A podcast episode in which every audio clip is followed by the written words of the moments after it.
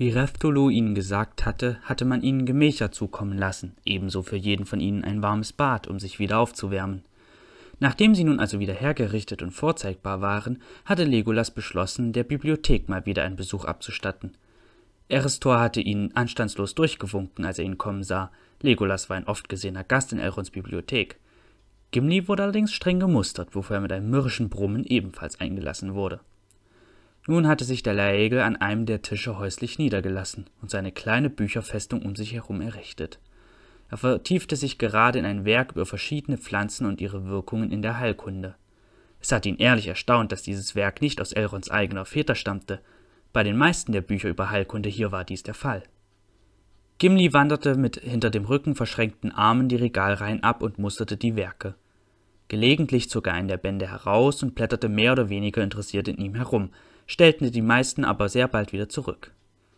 Er pfiff leise ein Lied vor sich hin, was ihm gelegentlich böse Blicke von Erestor einbrachte, welcher hinter seinem Schreibtisch nahe dem Bibliothekseingang saß und in seinem Katalog schrieb. Dem Zwerg war offensichtlich langweilig. Ihm stach ein Band besonders ins Auge. Das Buch war in braunes Leder gebunden, goldene Buchstaben und Verzierungen waren in den Einband geprägt.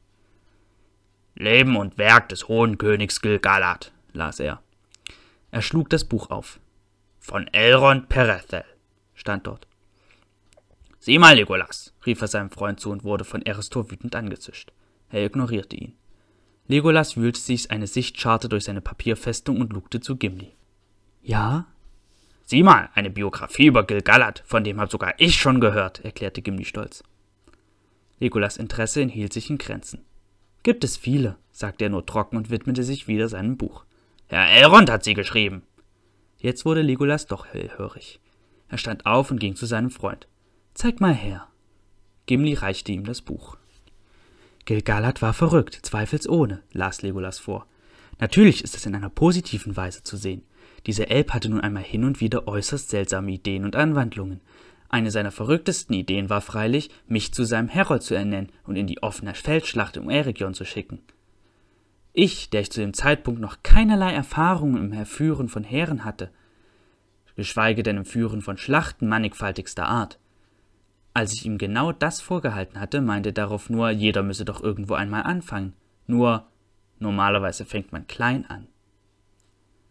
Gimli sah seinen Freund an. Dieser erwiderte den Blick. Dann lachten sie beide herzhaft, was ihnen ein neuerliches Zischen von Seiten Erestors einbrachte. Ich wusste gar nicht, dass Herr Elrond der Herold Gilgalatz war, sagte Gimli, als sie sich wieder beruhigt hatten. Und sein Berater, rechte Hand des Königs, Hofmusiker und im Allgemeinen bester Freund, ergänzte Legolas. Hier sieh. Gilgalad war sehr vieles, doch das meiste davon ist der Allgemeinheit nicht bekannt und nicht bewusst. Man sieht ihn als den letzten hohen König, als Heerführer und großartigen Strategen und Denker. Aber den Elb, der dahinter steht, kennen nur sehr wenige. Ich als sein Berater, Herold und doch vor allem bester Freund sehe mich in der Pflicht, nach seinem tragischen und bedauernswerten Tod diesen Elb der Welt näher zu bringen, auf dass er niemals in Vergessenheit gerät. Dies darf nicht geschehen. Legolas schlug das Buch zu und wedelte damit. Das scheint ein interessantes Werk zu sein, sagte er und wandte sich Erestor zu. Zielstrebig ging er zu ihm und schob ihm das Buch zu. Ich würde es mir gerne ausleihen, verkündete er. Erestor musterte erst ihn, dann das Buch und schließlich Gimli scharf. Er seufzte theatralisch. Wenn es sein muss. Schicksalsergeben trug er den Verleih ein. Strahlend, als wäre er ein kleiner Junge, der gerade sein Lieblingsspiel